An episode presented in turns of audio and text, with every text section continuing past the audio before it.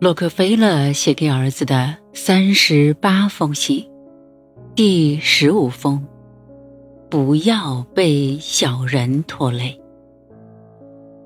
亲爱的约翰，我知道你已经察觉到，自从你交了一些朋友，你的一些想法和看法正在发生变化。当然，我很乐意。你扩大自己的社交圈，它不仅能增加你的生活情趣，拓宽你的视野，还能帮你找到灵魂上的知己，或助你实现人生目标的贵人。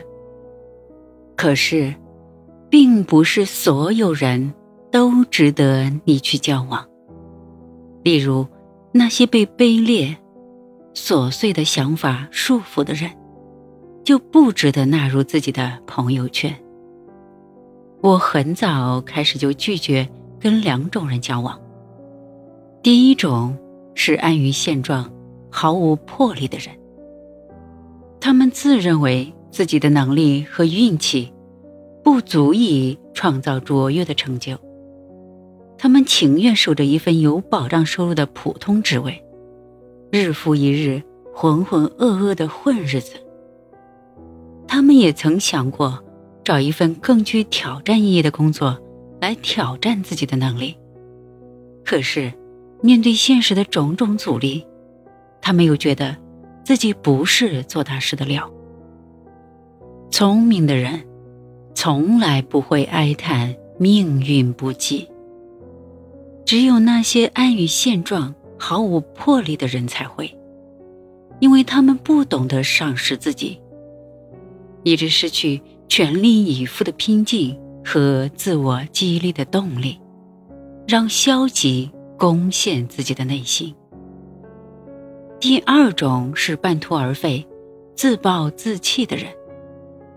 这种人也曾想成就一番事业，也曾大做准备、制定计划，但是随着工作难度的增加，他们在挑战面前退缩了。总是怀疑，这样努力下去是不是值得？最终自暴自弃，半途而废。